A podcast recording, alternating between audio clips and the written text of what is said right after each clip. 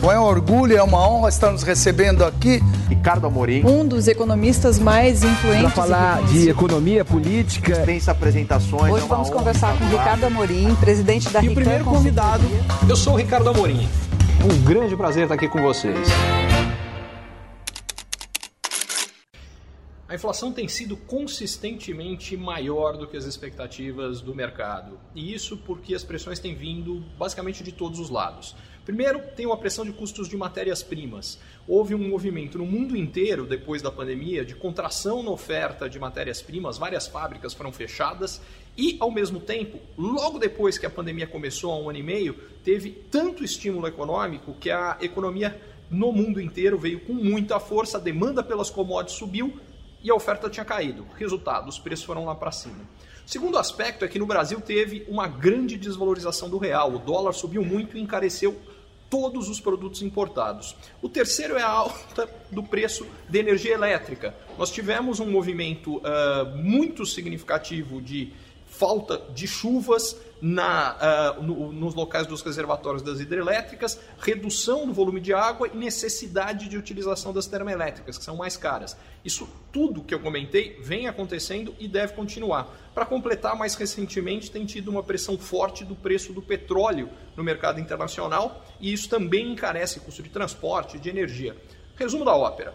A gente teve aumentos de custos para as empresas muito maiores do que elas já conseguiram repassar até agora ao consumidor. E à medida que a demanda vai crescendo, e ela tem crescido porque mês a mês a gente tem tido uma geração muito forte de empregos e, por consequência, gente que antes não tinha renda para consumir agora tem, vai às compras. Resultado: as empresas vão gradualmente passando esses aumentos de custos que comeram as suas margens no passado para os preços de venda dos produtos e isso pressiona a inflação. O resultado vai ter que ser alta de juros bem maior do que o que ela já foi até agora, até porque com tudo que o juro subiu, quer dizer, a taxa Selic já mais do que dobrou, mas ainda assim, eh, nos níveis atuais, ela ainda está muito inferior à inflação.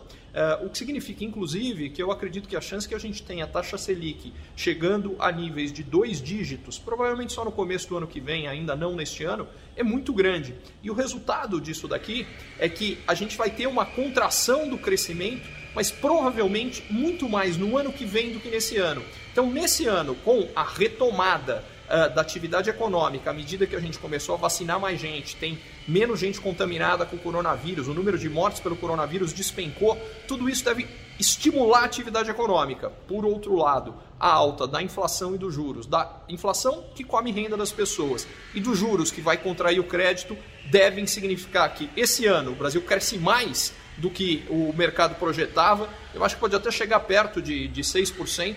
Por outro lado, o ano que vem ele vai crescer menos do que as pessoas estão imaginando.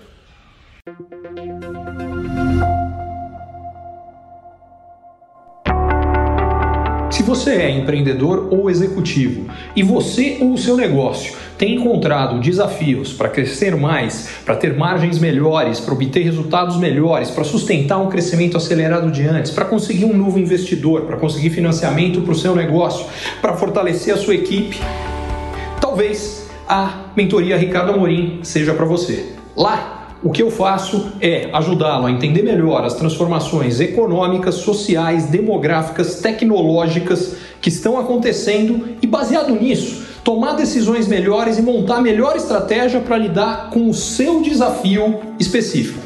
Vale a pena você conhecer.